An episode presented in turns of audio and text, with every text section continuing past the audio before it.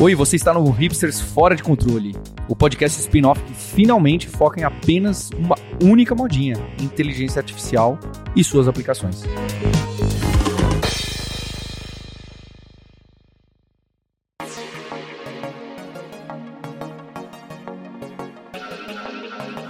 Olá, hipsters! Estamos aqui para mais um episódio do Hipsters Fora de Controle, esse podcast sobre IA aplicada, estudos e caminhos para onde a gente vê a IA apontar.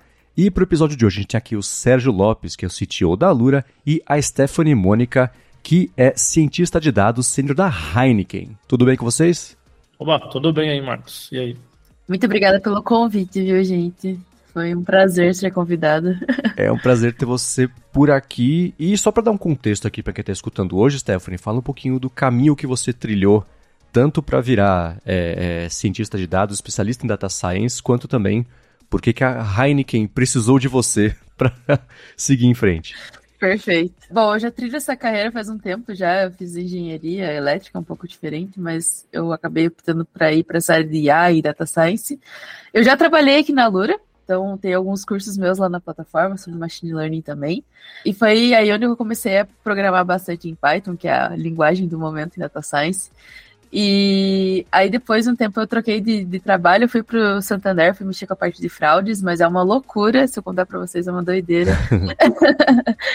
e agora eu tô trabalhando na Heineken, eu voltei a trabalhar para uma, uma empresa home office também, e eu tô trabalhando lá na parte de sustentação dos modelos. Então a gente cria os modelos, o pessoal o cientista de dados cria, a gente tem todo esse fluxo que a gente já traz dentro da, de pipelines de dados, passar por um engenheiro de dados, engenheiro de machine learning. E aí eu sou a parte da sustentação. Então foi por isso que eles me contrataram agora. Eu faço toda a sustentação de modelos, ajudo o pessoal a construir, ajudo a melhorar os códigos, modularizar, ver como que está indo todo, todos os modelos de machine learning e IA que a gente está rodando lá dentro. E são vários temas, né? Então a gente tem dentro das cervejarias, porque é o mais conhecido, né? Dentro das cervejarias e também dentro da, da parte mais de negócios também, né? Então, a parte de health analytics, de pessoas, etc., a gente tem bastante produto lá dentro para mexer com data science. Bacana. Eu ia perguntar mesmo em que área de uma cervejaria daria para aplicar data science e IA e não ia valer responder todas, mas a parte de produção e como é que funciona esse tipo de análise lá dentro. Contar algum case divertido e prático, né? Ah, dá para aplicar em muita coisa, na verdade. Eu descobri recentemente que bastante coisa que a gente tem dentro da Heineken, não sei se vocês sabem, mas lá é uma das cervejarias mais é, automatizadas e a gente tem bastante coisa conectada, né? Então, é uma das cervejarias mais conectadas do mundo. Então, a gente consegue analisar os dados que estão vindo por sensores, por exemplo, dentro da cervejaria, para descobrir qual que vai ser a tonalidade do cor de uma cerveja, da uma cerveja, entender melhor quais são as fórmulas que os as pessoas cervejeiras estão usando para fazer cada cerveja. Dentro dessa parte de pessoas, de problemas que a gente tem, então, ah, poxa, será que vai faltar cerveja em um determinado local? Será que eu estou distribuindo certo? Será que eu preciso de produção a mais para uma cervejaria, sei lá, em São Paulo ou aqui em Ponta Grossa, que é onde eu moro, também tem uma? Preciso de mais produção para ir? É, então a gente consegue colocar em vários pontos, assim, sabe? É, essa parte de machine learning, análise de dados, é bem legal isso. É, bacana. É isso de você prever a, a cor, a tonalidade da cerveja e do outro lado do espectro uma demanda e uma indicação de demanda maior ou de alguma coisa que dê para afinar na produção mesmo. É bem bacana. E no dia a dia, né, na parte profissional de ferramentas de IA que dá para galera acessar hoje, que tipo de ferramenta tem feito a diferença no seu dia a dia que está usando e fala, putz, essa vale recomendar. Uh, eu acho que o chat GPT já tá batido, né? Mas é tão gostosinho de usar ele, gente. é muito bom, porque você faz praticamente um pair programming, né, com ele. Então é muito bom. Não sei se todo mundo conhece, né, o que é o pair programming, mas é basicamente você programar em duas pessoas, ter uma pessoa dando alguns pitacos, digamos assim, nos teus códigos, é, entendendo melhor como que você está construindo alguma coisa. E eu consigo fazer bastante pair programming com o ChatGPT. Então, algumas coisas eu tenho dúvida, eu corro para lá perguntar. então, é bem, bem tranquilo isso. Isso eu acho que no, no, no ramo tanto acadêmico quanto no, no ramo de empresas é normal acontecer.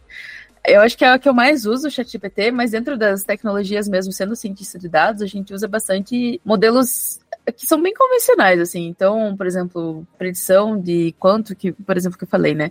Predição de quantas cervejas eu vou ter que produzir para não faltar em um lugar. Ah, isso daí já é basicamente uma, uma série temporal que a gente acaba aplicando, tem alguns outros modelos ali dentro também. Então, acontece que a gente acaba aplicando bastante coisa de IA, de análise de dados, então é bem tranquilo assim, e sempre que tem dúvida eu recorro pro chat GPT, não tem como. Achei interessante a, a Stephanie falar do, do chat GPT, porque, enfim, a gente fala disso aqui toda semana, óbvio, né? Mas eu, essa semana eu vi umas polêmicas aí no Twitter, o, Marcos, porque o, o pessoal tá vendo que o uso do chat GPT tá caindo, né? uhum. né? Da ferramenta em si, né? E aí já tem essa, essa sei lá, né? Os mais é, dumeristas aí que o pessoal fala, já fala, ih, já era, passou, era modinha mesmo, e não, né? Ao mesmo tempo, assim, tá caindo, mas né, tem zoado pra Dedel lá, né? Mesmo. Uhum. É, exatamente. E aí. É, e eu, eu, acho, eu acho bacana, eu vi, eu vi uma, uma thread que eu entrei no Twitter aí, só pra fazer um parênteses aí na, na fala da Stephanie. Era uma galera discutindo. Um cara, um influente aí na, nessa, na, nessa parte de empreendedorismo, etc., falando assim, cara, vocês não entenderam que o chat GPT não é um produto. O chat GPT ele é um tech demo é, muito bem sucedido, mas o produto não é ele exatamente, né? Meio que, é lógico, provocação exagerada, mas meio que dizendo que, cara, o futuro da IA é, é além, entende? É além. O, o chat GPT era meio que assim, olha, a gente fez um negocinho legal aqui, usem pra gente ver onde vai dar. Mas no fundo a galera é, é, é depois é integrando isso nos produtos, nos workflows, nas ferramentas, etc., até é, mais profundamente, né? Aquela discussão, todo mundo fala que a OpenAI ainda não decidiu se ela é uma empresa de plataforma ou uma empresa de produto, né? E esse cara, para ele é bem óbvio, ele fala, não, é, ela é uma empresa de plataforma. É, esse produto é um acaso, é tipo um tech demo muito bem sucedido que a galera tá usando, mas que o foco seria a plataforma. Eu não sei, eu tenho dúvidas, porque você vê movimentos paralelos ali da OpenAI, né? Tem hora que eles avançam em produto, tem hora que eles avançam em plataforma e e você não sabe direito onde eles estão realmente, né? Mas é, é um ponto interessante. E eles também não sabem onde estão, a gente tem que lembrar que eles são, né, para todos os efeitos, uma startup nova, né? Tudo bem que tem os investimentos, Microsoft e outras aí, e eles fizeram um produto que virou um dos mais adotados em tempo recorde, mas ainda assim eles lá dentro estão definindo também esse caminho, o que, que eles vão ser, né? E uma coisa que a gente trouxe aqui no comecinho do Hipsters, né, do Fora de Controle, foi justamente sobre como a grande inovação, o grande trunfo do ChatGPT tinha sido a interface para interagir com o, o GPT, com o LLM que ela tinha feito. E olhando desse ponto de vista, faz sentido dizer que o ChatGPT ele é um demo do potencial da tecnologia conversacional que eles têm desenvolvido. Isso aí, olhando de um jeito não pessimista, faz sentido. É, e os críticos hoje falam até o inverso, né? De que a interface do chat é, é, muito fácil falar seis meses depois, né? Porque, tipo, os caras mudaram o mundo em seis meses, beleza, com a interface do chat. Mas aí os críticos hoje já falam que a interface do chat é justo o limitante dele, porque fala que para usar para o GPT e a, e a IA generativa como um todo é, dar o próximo salto e mudar a humanidade, como a gente fala, etc. e tal, a gente precisa ir além do chat, né? Uhum. Porque é um tema também recorrente aqui. A gente fala como como o chat às vezes é um negócio, você tem que saber o que você está falando lá, é difícil, é. Então, às vezes, você ter uma coisa mais cercadinha, é, não tão aberta quanto uma interface de chat, pode ser. E aí não é a ideia do chat GPT, né? O chat GPT é justo ser aquela interface geralzona, que pode ser. É, é, a vantagem dele, mas é ao mesmo tempo a desvantagem. Né? Uhum. Curioso pensar daqui seis meses, daqui um ano, como é que vai ser, né? Mas acho que isso de, que vocês falaram dele ser um, um produto, não, não ser. Bom, né? Essa confusão de coisa que o ChatGPT é, né, e deixa de ser às vezes, acaba entrando muito nessa parte das pesquisas da IA, né? Então, eu acho que eles estão aplicando bastante coisa, mas o que vem a público para a gente usar ainda é realmente uma parte muito pequena. Então, dentro da comunidade acadêmica, científica, a gente acaba analisando redes que são melhores que o ChatGPT, até mesmo que a OpenAI acaba publicando artigo, coisas assim. Então a gente vê que o poder que a gente tem realmente com é, IAs generativas, não só de texto, são gigantescos. Então, é, uma, é um ponto a ser pensado, né? Realmente, que vocês falaram. Seis meses eles mudaram o mundo, e daqui seis meses como que a gente vai estar, né? Mas é bem possível que daqui seis meses a gente tenha outras tecnologias, é, outras coisas. O avanço da IA está muito, muito rápido. Então, assim, eu faço pesquisa também, estou fazendo mestrado, e eu faço pesquisa nessa área de, de palavras e coisas assim, que, que eu acabo vendo bastante. E eu acabo tendo bastante problema para entender melhor uma rede, qual rede vai ser a melhor para eu usar, é, se vai ser uma generativa de X geração ou de outra. Então, assim, acaba evoluindo muito rápido. E até o pessoal da área acadêmica, o pessoal que está trabalhando com esse produto, acaba se perdendo um pouco de vez em quando. Então é super normal acontecer isso. É, e você já percebeu que eu gasto muito tempo no Twitter, né? Eu sempre falei isso aqui, mas outra treta do Twitter que eu vi essa semana é que alguém foi de novo tirar sarro do Google, né? Porque, ah, pô, o Google não tá é, entregando, aquela, enfim, o básico aí, né? De que o OpenAI tá comendo o lanche do Google é, faz alguns meses. Mas aí, a treta que eu, que eu caí essa semana era, eu tinha, era um pesquisador do Google que estava metido no meio da treta, e ele soltou uma frase assim, eu vou parafrasear, mas assim, bem cripticamente, do tipo assim. É, espera que vocês vão ficar de. Quem rico por último ri melhor, sabe? É quase uma dessas, assim. Porque ele estava dizendo, é, ele sugeriu ali, sem abrir muitos detalhes, de que o Google tá para lançar algo realmente. É, sei lá, seria o próximo para deixar todo mundo de queixo caído, como a gente ficou com a OpenAI seis meses atrás e, e, que estaria muito à frente aí das coisas que o GPT faria. Não sei, né? Teve uh, o pessoal do DeepMind, estão dizendo que o DeepMind está fazendo, né, aquela empresa que é do Google está fazendo é, coisas em paralelo ao Google mesmo, né? Então tem uma, não uma briga, mas uma, uma corrida interna ali entre o Google Google e o Google DeepMind, também nessa linha de A generativas, mas que aparentemente eles lançariam coisas muito em breve, muito grandes e revolucionárias, não sei.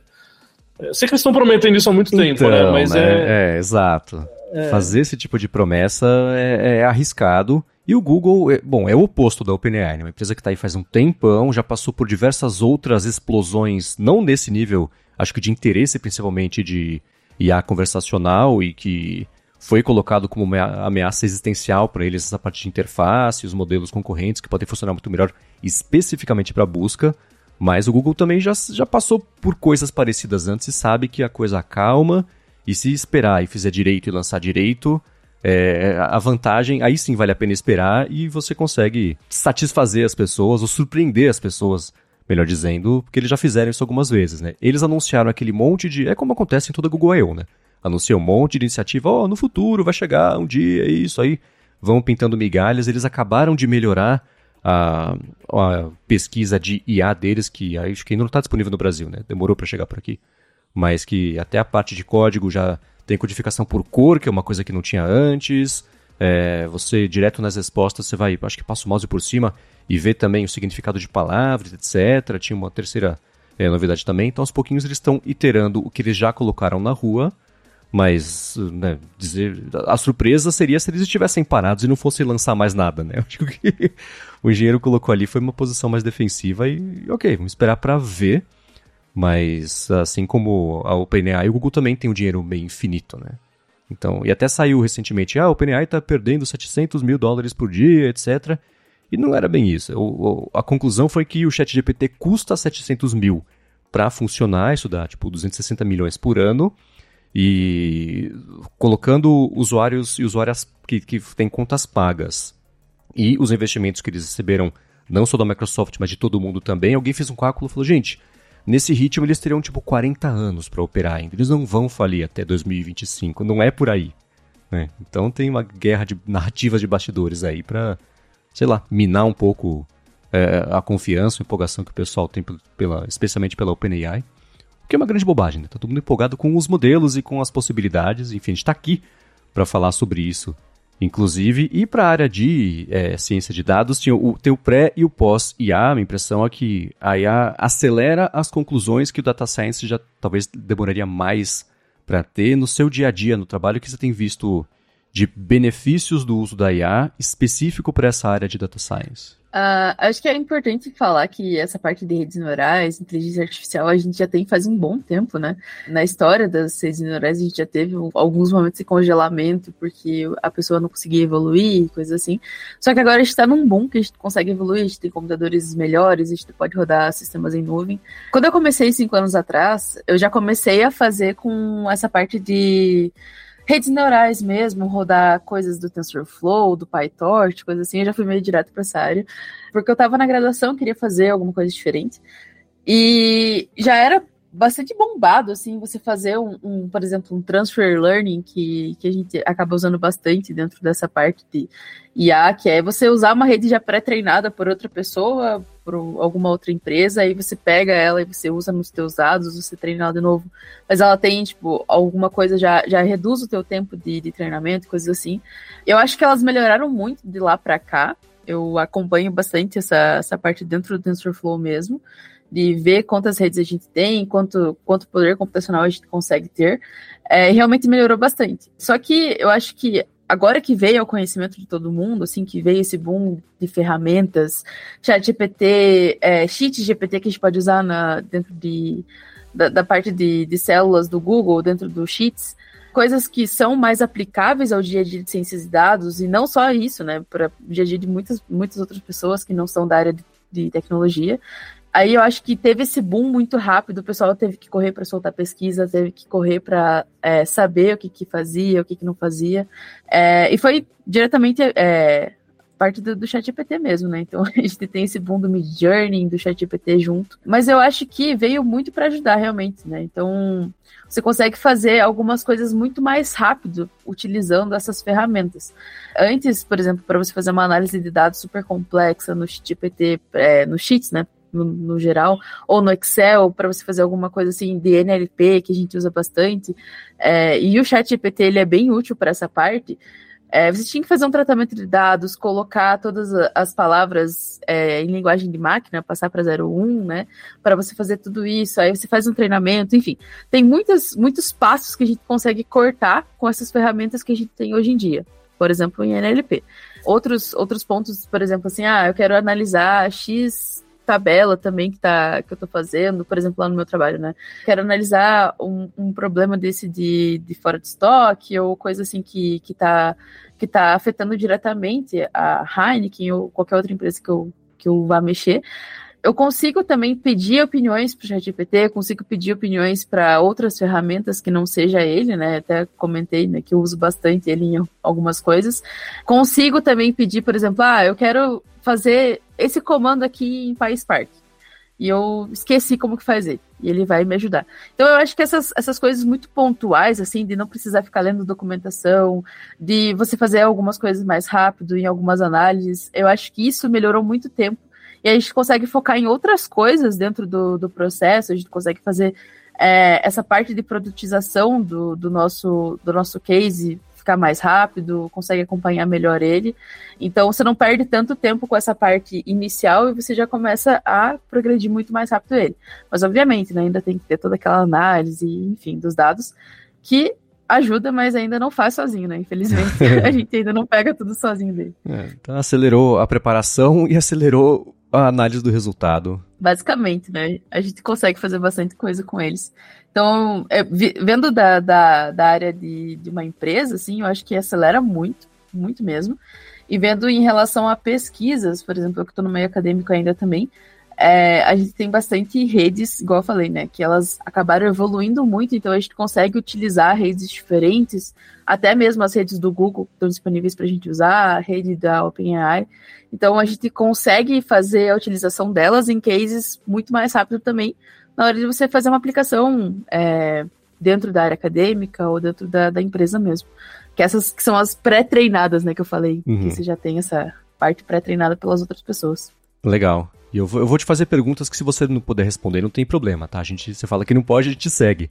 Mas lá dentro, qual que é a atitude da Heineken em relação ao uso, por exemplo, do chat GPT? Porque tem muita empresa que ou proíbe ou tem medo tanto da parte de lidar com dados que são sigilosos, proprietários da empresa, tanto também de gerar um resultado, uma alucinação e que acabe é, resultando numa decisão de empresa em cima de uma alucinação. E vocês também trabalham com ferramentas customizadas, feitas em house, que envolvam IA, ou nesse momento estão usando as ferramentas que, que fornecidas por empresas que hoje em dia qualquer empresa também tem acesso? Uh, eu acho que eu posso responder bem tranquilamente essa parte é, em relação ao chat GPT e tudo mais.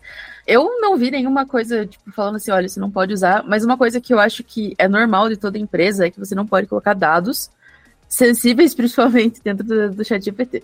Então, se você tem dado de uma pesquisa é, que você está fazendo, por exemplo, eu vi várias notícias do pessoal, por exemplo, da Samsung, que acho que colocou é, dados dentro do chat GPT e era uma coisa que estava sendo patenteada ainda, então tem um sério problema em você colocar dados, você imputar dados no chat GPT. Mas eu acho que essas coisas que eu faço, por exemplo, de perguntar, ah, poxa, esqueci X é, coisa do PySpark, é, esqueci como que eu faço, sei lá, um for no Python, não sei, pode acontecer às vezes, né? É, daquele vucu-vucu do dia a dia, você acaba esquecendo algumas coisas. Mas essas coisas, assim, simples, eu acho que não tem problema nenhum usar, assim, sabe? É, em relação você colocar dados lá dentro, eu acho que qualquer empresa ficaria com o pé atrás. E realmente não é indicado. Então, as pessoas, elas têm que ter essa consciência, né? Do que perguntar, do que fazer, enfim. Mas em relação à empresa, sim, eu acho que eles são tranquilamente abertos, assim, para você pesquisar as coisas, seja no ChatGPT, seja no Google, seja em qualquer lugar. Todo mundo é humano, todo mundo pode esquecer alguma coisa, algum comando, qualquer ponto, assim. Então, até para você entender um pouco mais de negócios, às vezes o ChatGPT pode até te explicar melhor, né? Eu acabei é, entrando de paraquedas nesse mundo cervejeiro, então eu ainda estou aprendendo alguns termos, algumas coisas lá de dentro. É, e muitos dos processos, às vezes, que eu não entendo, eu acabo perguntando pro chat GPT, poxa, e, e isso aqui, o que, que, eu faço? Porque às vezes é uma coisa de negócio no geral, né? Não é só da Heineken. Então, ele acaba sabendo explicar. É, e nessa parte de alucinações, eu acho que, não sei se o Fabrício, né, ele, ele acaba comentando bastante comigo sobre essa parte de engenharia de prompt, coisa assim. É, é um ponto muito importante e para você poder usar o ChatGPT, para você conseguir essas respostas melhores, né? Então, normalmente quando eu tenho um prompt que dá errado, totalmente errado, eu já tiro ele da, da minha listinha de prompts e já faço um novo, pergunto melhor, deixo tudo bem especificado. Ah, eu quero um exemplo com quatro colunas, enfim. É, eu vou fazendo dessa forma, porque essa, realmente essa parte da alucinação é muito normal, porque quando você treina uma rede, um, um modelo assim, ele vai ter respostas muito boas. E ele vai ter respostas muito ruins. Isso é normal. Então, isso é uma coisa geral de modelos. É, e você pode ser uma parte dessa fração de respostas ruins. Infelizmente, pode ser. Então, você ter essa engenharia de prompt, você entender melhor qual prompt você pode usar, qual que você não pode, por conta da interpretação de texto mesmo do modelo, é muito importante, né? Então, para ele não causar tanta alucinação com essas respostas. Legal. E Sérgio, você de uma semana para cá descobriu alguma ferramenta diferente, bacana, nova que você queira trazer por aqui? Pintou alguma coisa que chamou sua atenção? Não, essa semana é, a Stephanie tá falando de usar o chat GPT para pair programming, né? E então codar com ele lá.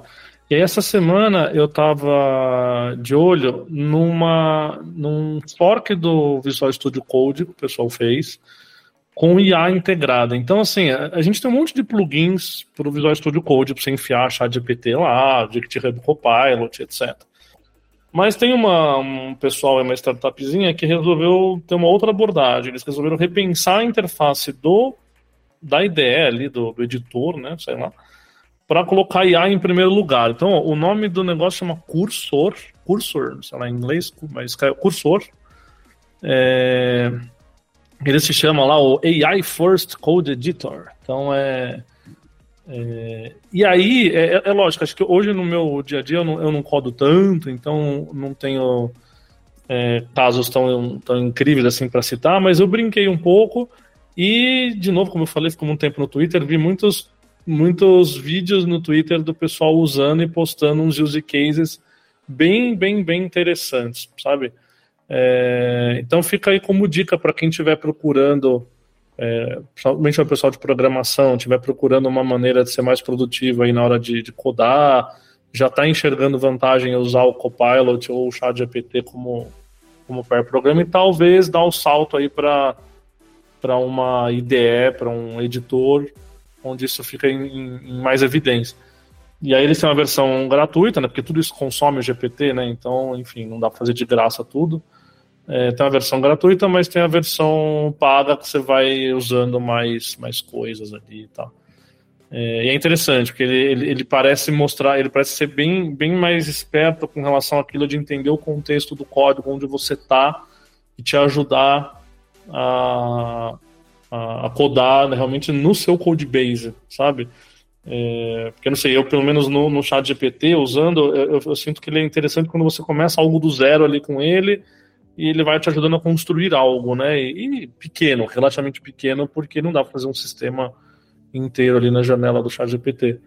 É, essas outras ferramentas que rodam dentro do seu repositório, do seu código, do seu é, do, né, do, do, seu fluxo ali, elas tentam ser um pouco melhores nisso, né, de poder te ajudar a, a, fazer coisas melhores. Então fica aí como dica quem quem brincar e parece que você migra do Visual Studio Code facilmente, porque eles são interoperáveis, então não é, não é nada muito complicado. Boa. Bom, vou deixar o link para isso na descrição do episódio. Vou deixar também uma dica rapidinha aqui ainda sobre esse assunto, que a Replit melhorou, eles têm o Ghostwriter, que é basicamente também a, a ferramenta de IA deles de pair programming.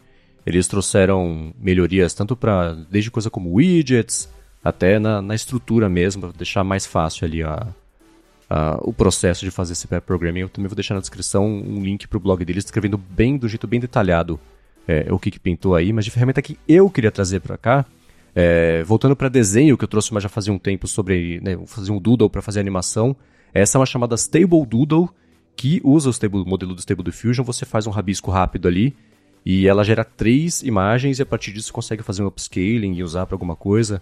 É, a conta, o acesso gratuito é, você gera, sei lá, quatro ou cinco fotos, é uma coisa bem pouquinha, mas você faz o rabisco, por exemplo, fiz, sei lá, um risco no meio da, do, do, quadro ali, desenhei um guarda-sol todo mal feito, um castelinho de areia e um balde. E aí você coloca, tem lá o, o input, né? Ó, quero que você desenhe, por favor, aqui uma praia com uma luz, um pôr do sol épico e na areia fofinha, um castelo assim e tal. E gerou lá três com um acabamento bacana, sem é, é, muito coisa que não fazia sentido assim. E, enfim, vou deixar também na descrição aqui o Stable Doodle para quem estiver precisando de uma ajuda ou quiser fuçar em IA desenhista. Acho que esse pode ser um, um bom caminho para encontrar alguma coisinha aí. Agora que o Sérgio tinha falado também dessa parte do pair programming e do Visual Studio e tudo mais, sinto bastante falta disso, viu? Do, do Copilot junto comigo para codar. Porque eu uso normalmente a Azure ou a AWS, né? Então lá dentro a gente não tem essa parte, por isso que realmente eu acabo indo para a parte do, pelo menos não tão, tão aberto, assim, né? Não tem essa, essa parte assim. Por isso que eu acabo indo pro chat GPT para pegar alguns comandinhos ali que são mais rápidos, coisas assim. Mas eu sinto bastante falta desse, Copilot. Mas eu fiquei mal acostumada, viu, quando eu usei. é, a experiência de todo mundo é, é, é sempre essa. Fala, poxa, isso aqui é meio bruxaria.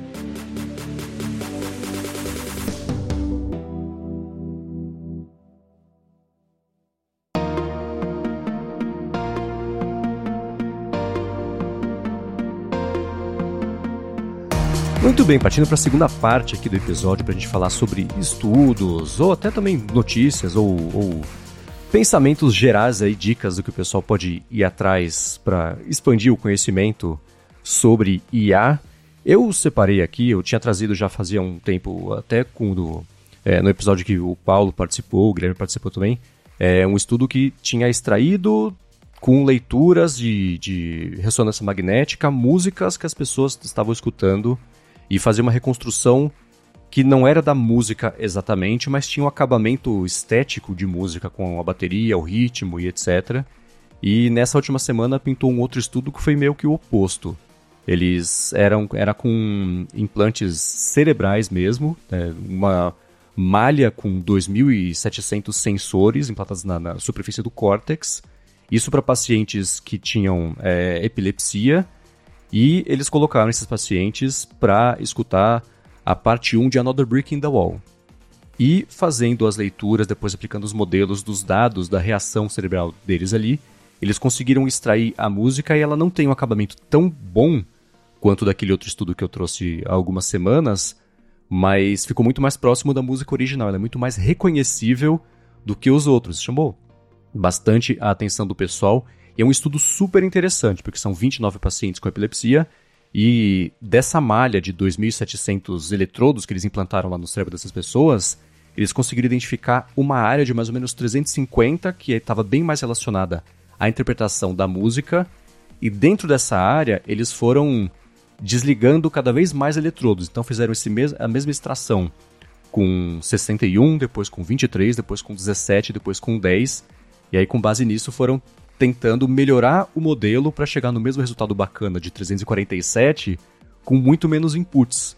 E eles tiram as conclusões preliminares desse estudo é, são sobre como a, fala, a interpretação de fala no nosso cérebro ela acontece numa região, mas a de música ela acontece em mais regiões e tudo isso pode depois ser trabalhado para passar a ajudar pacientes com impedimentos de fala. É, um dos exemplos é o pessoal que tem a esclerose lateral amiotrófica, né? Era o caso lá do, do Stephen Hawking, por exemplo. E como é, esse primeiro estudo sobre isso, eles falaram, foi o primeiro com é, a, a rede implantada na superfície do córtex, chama eletrocorticografia. Isso pode evoluir para mais para frente não precisar ser uma coisa tão invasiva para chegar no mesmo resultado. Né? E aí você unir esse estudo com aquele outro que eu trouxe há algumas semanas, que é menos invasivo, mas não gerava um resultado tão preciso em relação ao input original, você vê que aos pouquinhos, aos pouquinhos não, relativamente rápido, na verdade, né? Isso está evoluindo e especialmente para o campo de ciência, para ajudar as pessoas, é uma das aplicações mais bacanas que eu tenho visto aí de IA. É, é essa que assim como foi no caso aqui de, de ciência de dados, está avançando bem mais rápido do que a gente esperava, o que é uma excelente notícia para todo mundo envolvido. É incrível, né? Acho que isso de saúde, ciência, é realmente a grande esperança do, do, do, da IA né, que a gente tem. Porque o mais divertido que seja a gente conversar lá com o chat GPT ou gerar nossas imagenzinhas no Midjourney realmente o potencial de mudar a humanidade com esse tipo de ciência e de descoberta é bem legal, bacana esse caso aí, Marcos. Eu vou, é claro, deixar na descrição que tem inclusive os links no estudo para essas versões da música que foram reconstruídas. Ele fala modelos lineares e não lineares com os 300, com 50, com 17, com 10 eletrodos. É bem interessante, vale escutar. Essa parte envolvendo saúde é muito legal, né? Eu trabalhei um tempo, fiz uma parte de uma pesquisa do, do Einstein que é voltada para o SUS.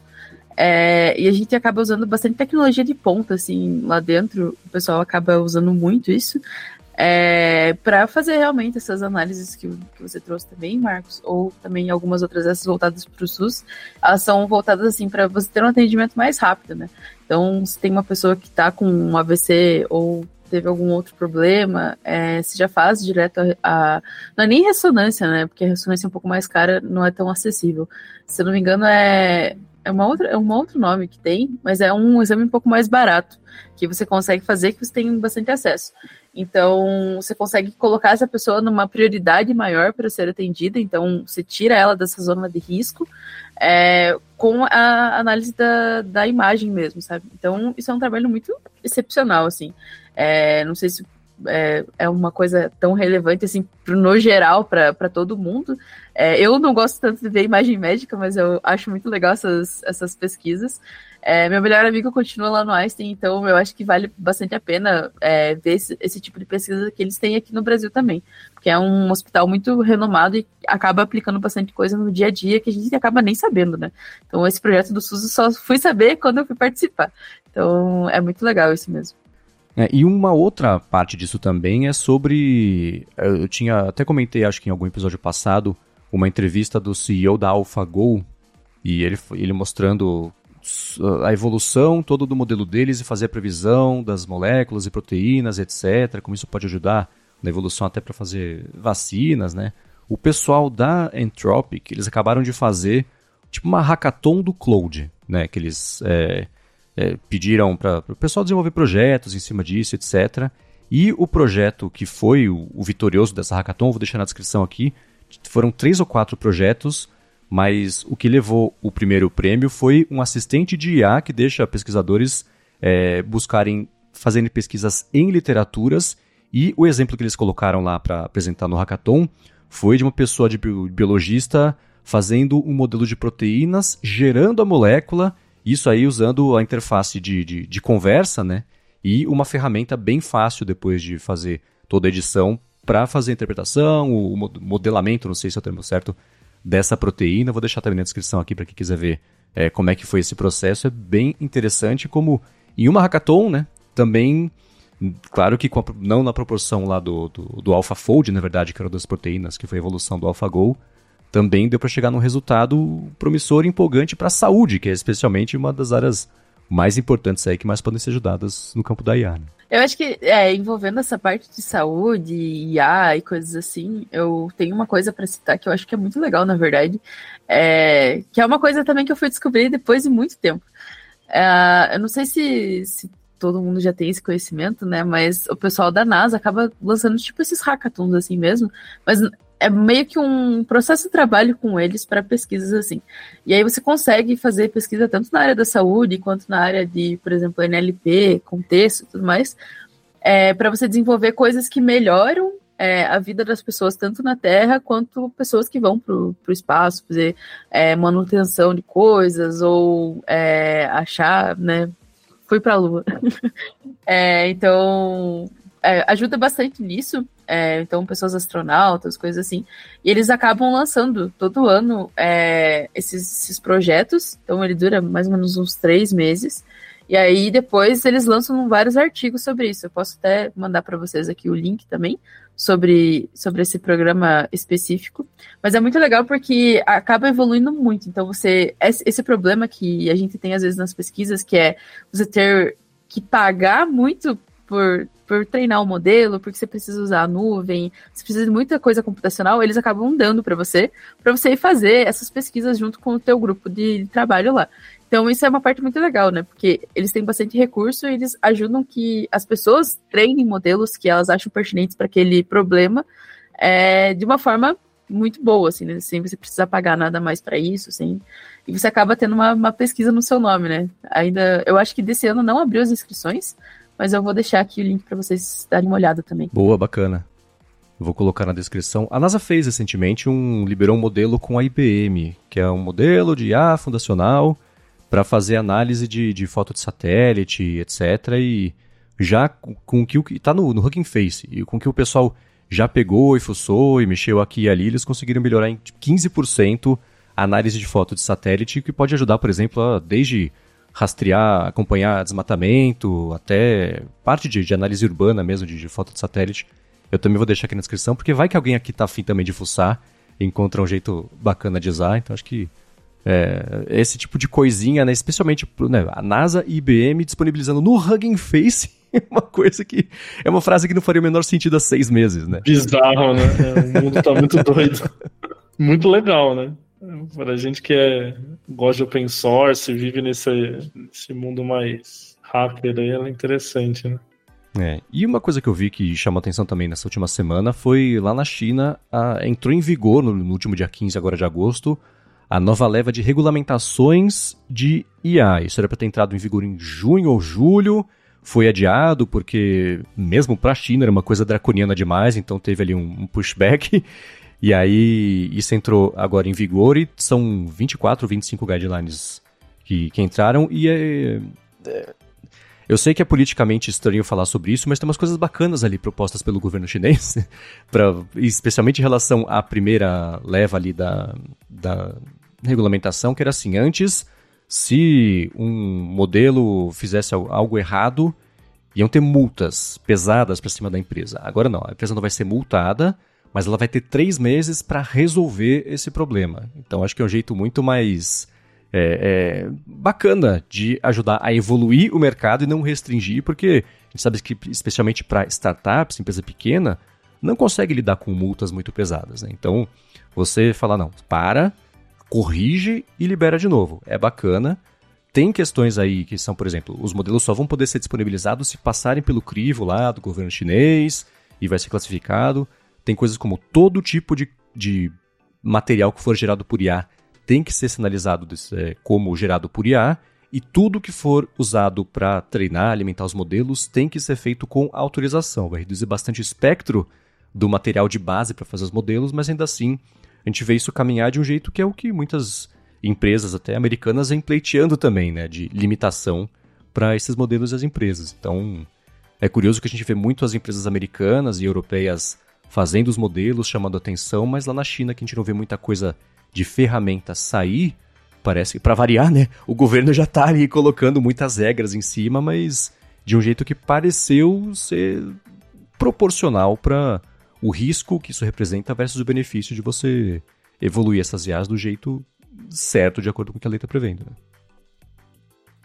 É, isso acho que entra bastante numa, numa área que está surgindo bastante, assim, com muito vigor, ainda está crescendo dentro da área de dados, que é a pessoa que faz essa governança de modelos, né?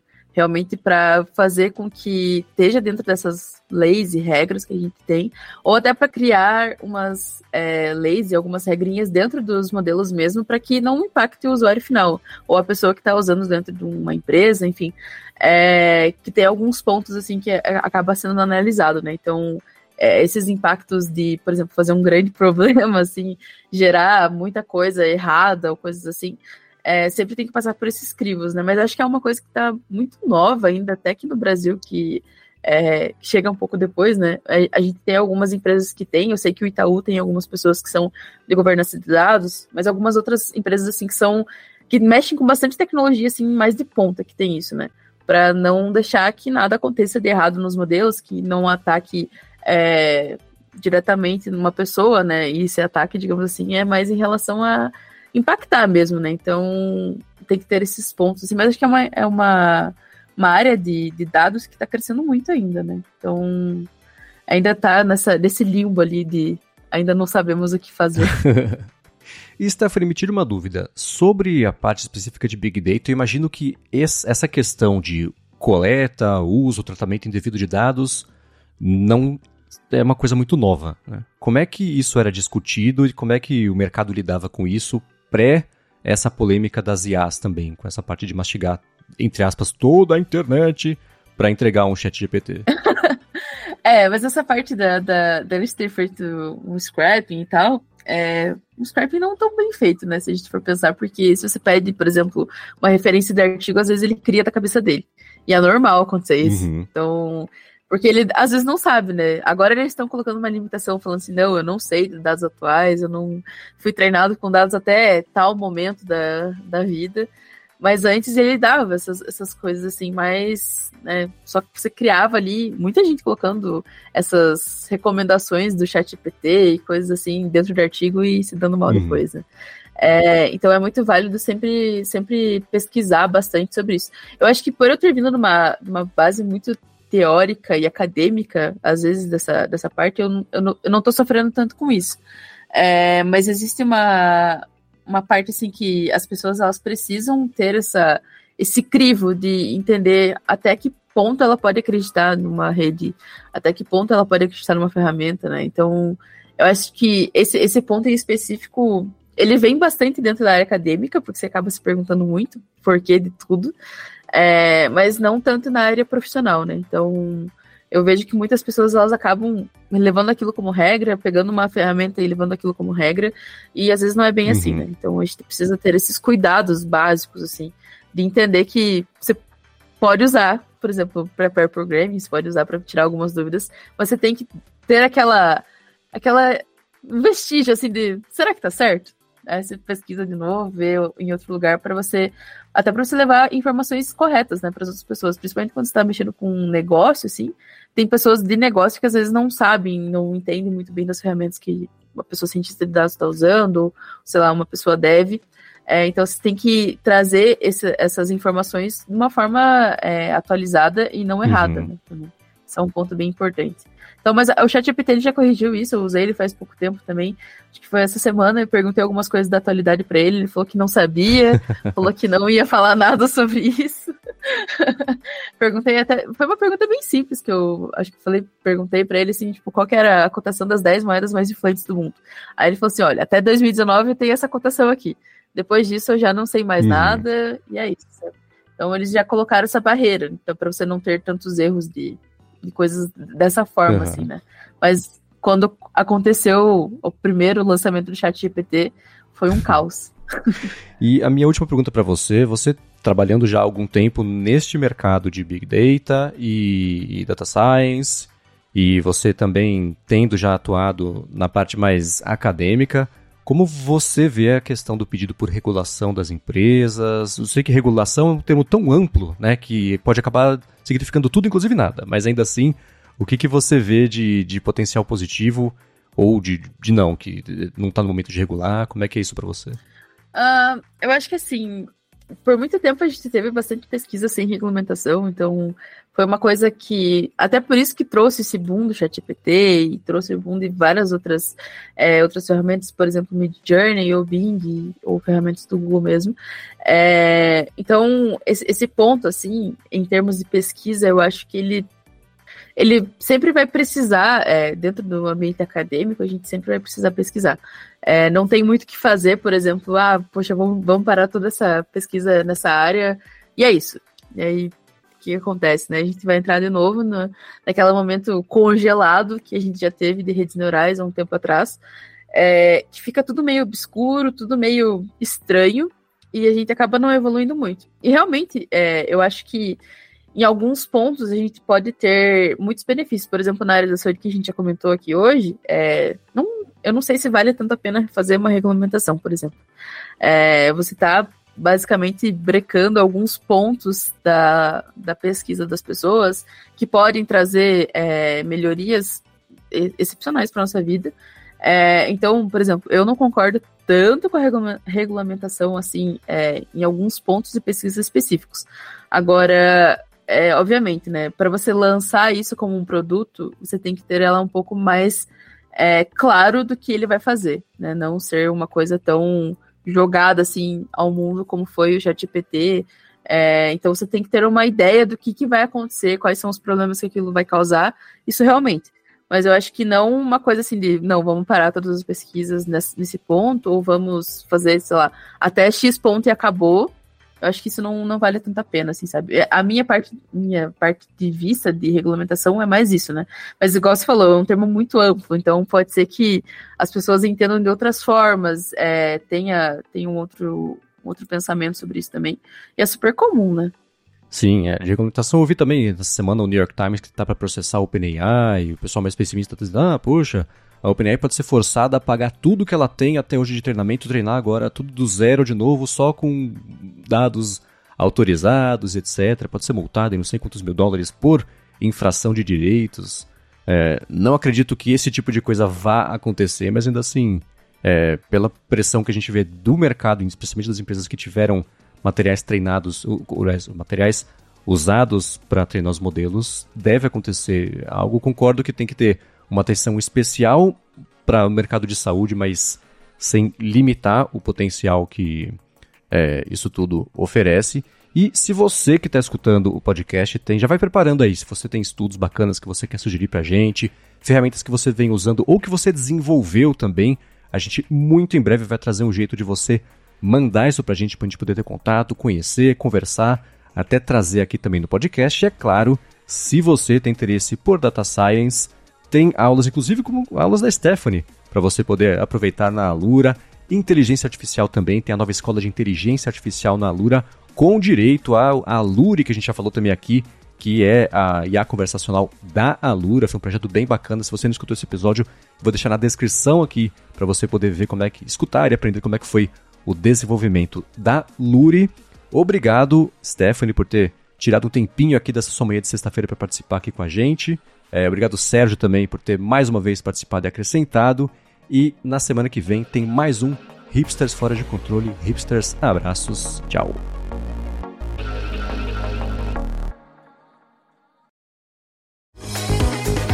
Este podcast foi produzido pela Alura. Mergulhe em tecnologia. E Faculdade FIAP. Let's Rock the Future. Edição Rede Gigahertz de Podcasts.